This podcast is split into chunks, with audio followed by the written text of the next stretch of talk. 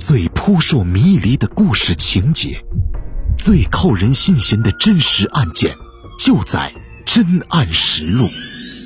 本节目由南方法制报与青田 FM 联合制作播出。近日，茂名化州警方经过近半年的深入侦查，成功侦破 USA 金至尊互助平台特大集资诈骗案。据初步调查，该案受骗的一百多名事主分别来自茂名、化州、高州等地，涉案金额达两百多万元。目前，先后落网的五名主要犯罪嫌疑人已被逮捕。USA 金至尊互助平台涉嫌诈骗。事情追溯到二零一六年下半年，化州市公安机关接到多名事主报案，称。在一个名为 USA 金至尊互助平台进行投资时，被骗走大笔钱财。化州市副市长、公安局局长吴笑和当时主管经侦工作的副局长李义强，要求经侦部门迅速介入侦查，尽快破案，争取为群众挽回经济损失。化州市公安局经侦大队在掌握相关证据的情况下，对该案展开立案侦查。经查，这个名为 USA 金至尊的互助平台，自2016年1月1号设立运营。平台宣传其总部设在美国，投资收益大、无风险，人人可参与。投资金额为500元至5万元不等，每日可获得投资款百分之一的收益，每十天结算一次收益及本金返还给投资者。在其鼓吹下。茂名、化州、高州等地不少群众被其高回报的收益所诱惑，通过该平台注册账户进行投资。大部分群众在短期内收到高额回报后，在不断增加资金进行再投资，或介绍自己的亲人朋友加入投资队伍。同年三月二十三号，该平台突然关闭，导致投资者的资金血本无归。据初步统计。此案受害者一百多名，涉案金额达两百多万元。侦查半年，锁定主嫌。由于该案通过互联网设立诈骗平台，具有较强的技术性和隐蔽性，且范围广、跨区域。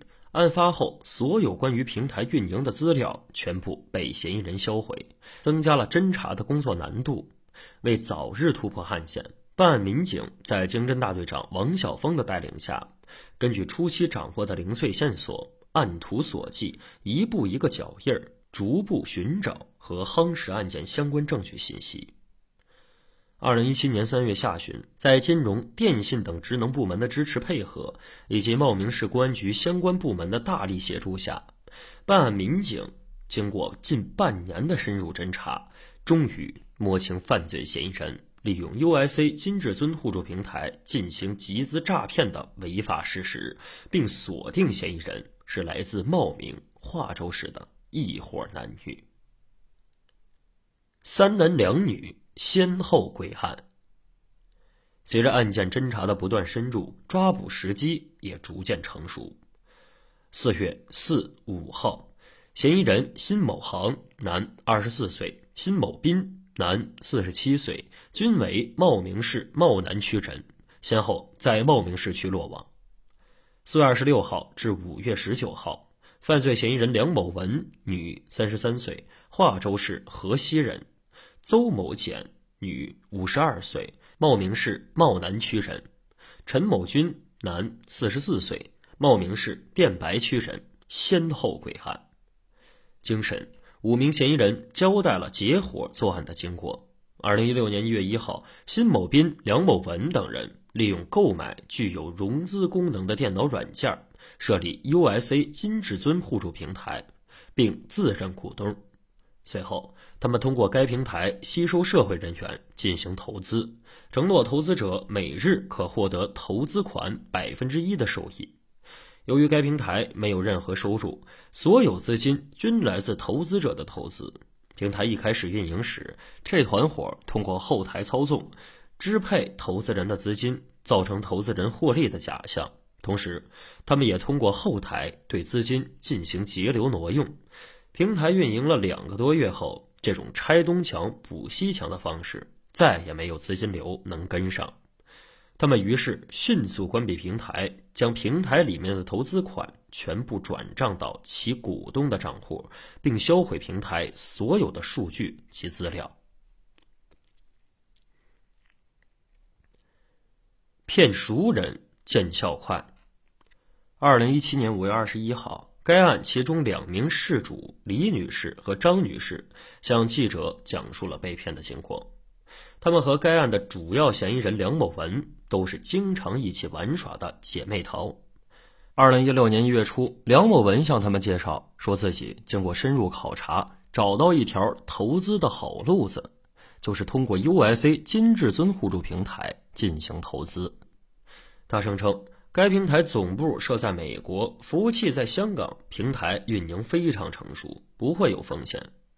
同时，梁某文也向闺蜜们展示了自己在该平台投资的款项，信誓旦旦地说：“就算有问题，也有我垫底儿。”看到一开始还在犹豫的张女士，梁某文立即通过微信给张女士转了五百元，非常爽快说：“你要是没钱，我先借你五百块，给你玩一局，赚到再还我就行。”这话犹如给张女士吃了颗定心丸。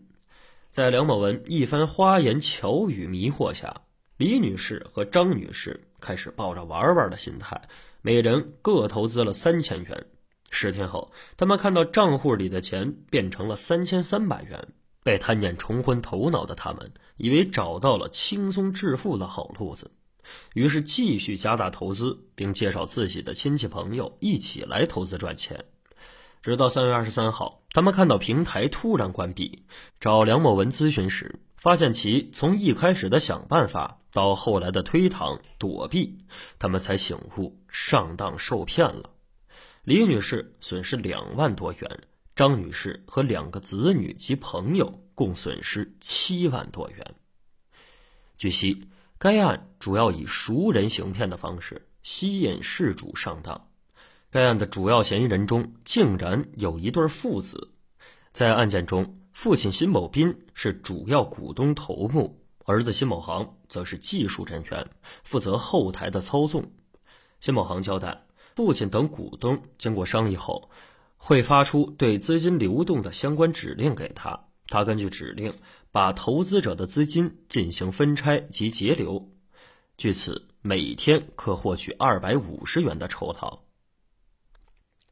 警示：警方提醒广大群众，近年来非法集资的手段花样不断翻新。大家要增强风险意识，谨慎选择投资渠道。投资过程中，既要考察有关企业是否合法注册，也要分析其承诺的高额回报是否合理，更要考察其吸收资金行为是否符合金融管理法律规定。不要被其耀眼的招牌、诱人的项目，特别是资金实力和高额的注册资本所迷惑。一定要提高警惕，谨防上当受骗。